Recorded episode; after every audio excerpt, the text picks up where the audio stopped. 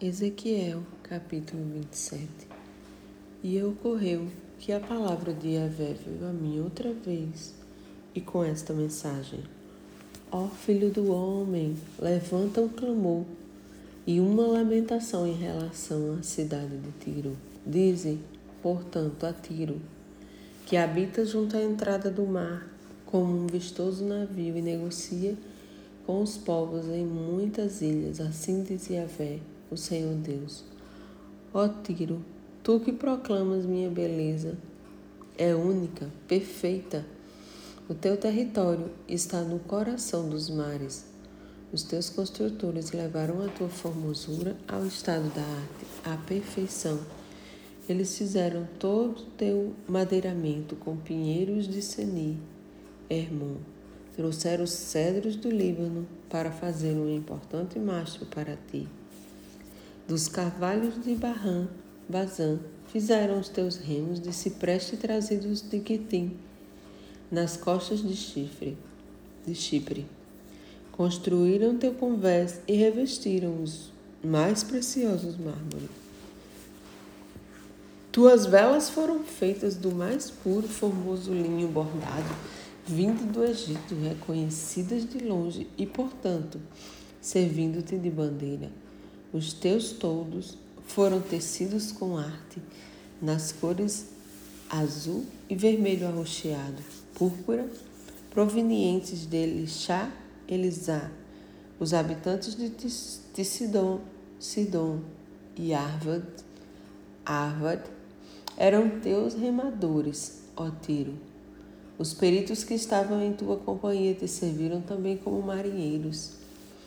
Os anciões e artesãos experientes de Geval, Biblos, estavam também a bordo como construtores navais e te serviram cala, calafetando as tuas juntas.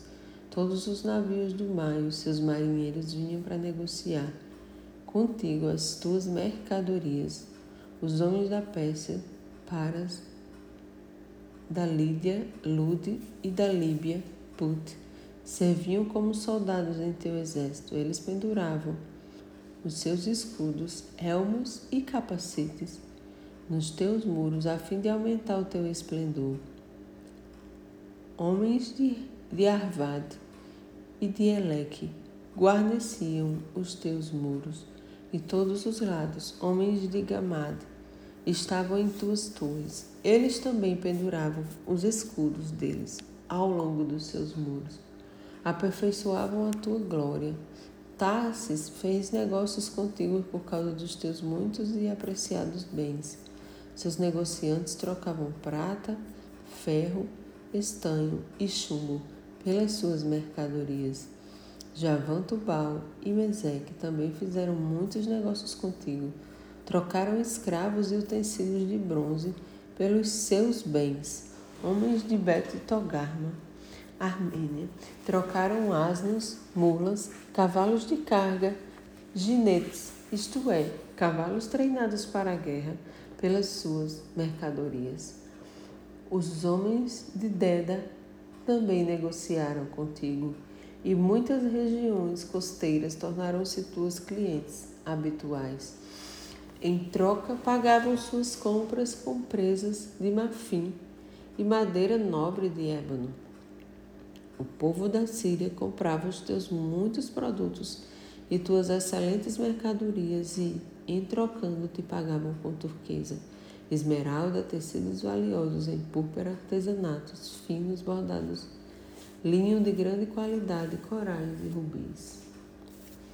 Judá e a terra de Israel igualmente negociaram contigo pelos seus bens trocaram trigo de Minite, cidade amonita, com feitos, mel, azeite e bálsamo, e por causa das suas muitas riquezas.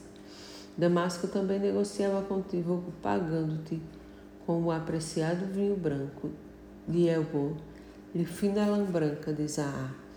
Vedã e Java de Uzal trocaram lã fiada pelas tuas manufaturas trocavam por ferro polido, cássia e cálamo aromático. Dedã negociava contigo mantos para selar cavalos. A Arábia e todos os príncipes de Quedar eram teus compradores, fizeram negócios contigo e te forneceram cordeiros, carneiros e bodes. Os mercadores de Sabá e Ramá também mantinham relações comerciais contigo. Trocavam as melhores de todas as especiarias, as mais belas pedras preciosas e o ouro mais puro por tuas mercadorias.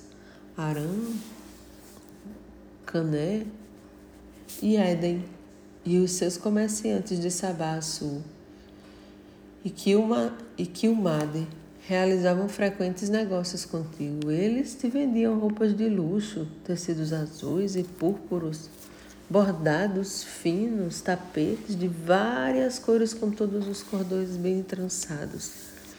Os navios de Tasse transportavam os teus bens e produtos. Ó Tiro, quanta carga pesada armazenas no meio dos mares. Teus remares te conduziram em segurança sobre grandes ondas para o alto mar. Todavia, o vento oriental te despedaçará no coração do oceano. Toda a tua riqueza, teus bens, tuas mercadorias, teus marinheiros e teus especialistas em navegação, teus construtores, todos que trabalham e negociam contigo, teus soldados e mercenários, e todos quantos estão a bordo de ti sucumbirão no coração dos mares, no dia do teu juízo e da tua ruína. Eis que as praias tremerão quando os teus marujos clamarem desesperados. Todos os que são hábeis no manejo dos remos abandonarão as suas embarcações. Os marujos de todos os especialistas em navegação não adentrarão ao mar, ficarão na praia. Então, Exclamarão em alta voz e gritarão com pavor e amargura por tua causa. Espalharão pó de terra sobre a cabeça e se revolverão nas cinzas. Raparão a cabeça, vestirão panos de saco em sinal de profunda dor.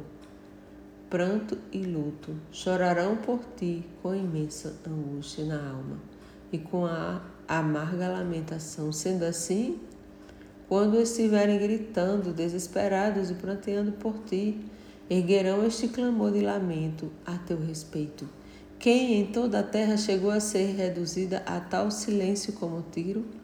A bela cidade incrustada no coração dos mares? Abastece, abasteceste e fartaste muitos povos quando tuas mercadorias saíram pelos mares. Satisf satisfizeste muitas nações com tua grande riqueza e a maravilha dos teus bens, enriqueceste os reis de toda a terra.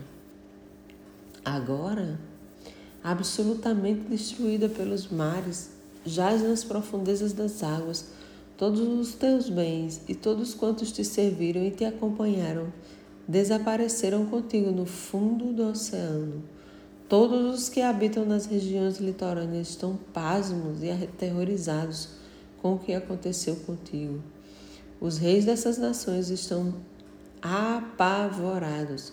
O medo está estampado em seus rostos e calafrios percorrem seus corpos. Os comerciantes de todas as nações gritam, desesperados ao ver o que houve contigo. Ó Tiro, eis que é chegado o teu fim e já não mais existirás.